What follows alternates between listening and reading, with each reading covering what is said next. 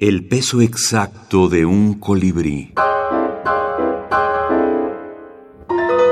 Minificción venezolana contemporánea. Julio Miranda. Vida de perros. Somos pobres. Nunca hemos podido tener un perro.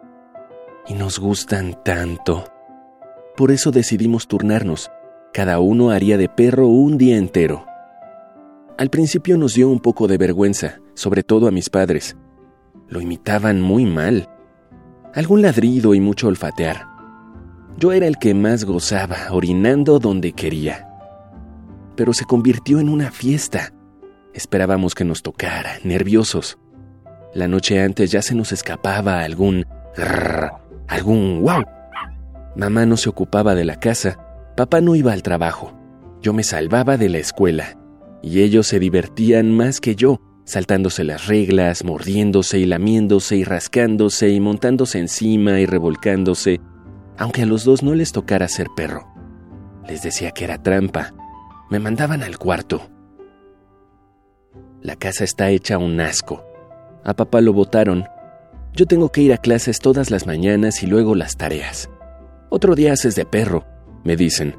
Otro día, riéndose. No es justo. Tomado de Plesiosaurio, primera revista de ficción breve peruana. Número 9, volumen 2, marzo 2017.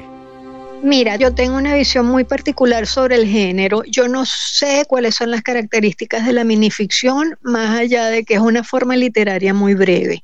Eh, todas las, las uh, características que hemos dado, incluso yo, eh, sobre el uso de la ironía y lo, el uso de tales recursos y la intertextualidad y todo eso, eh, mira, no son características como tales del género, es características de alguno de las muestras, porque al ser un campus tan enorme, entonces tú puedes encontrar minificciones que ni son irónicas, ni son intertextuales, ni son poéticas, ni son nada de eso.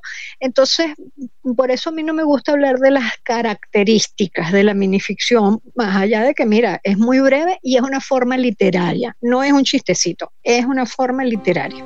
Violeta Rojo, académica y crítica literaria venezolana.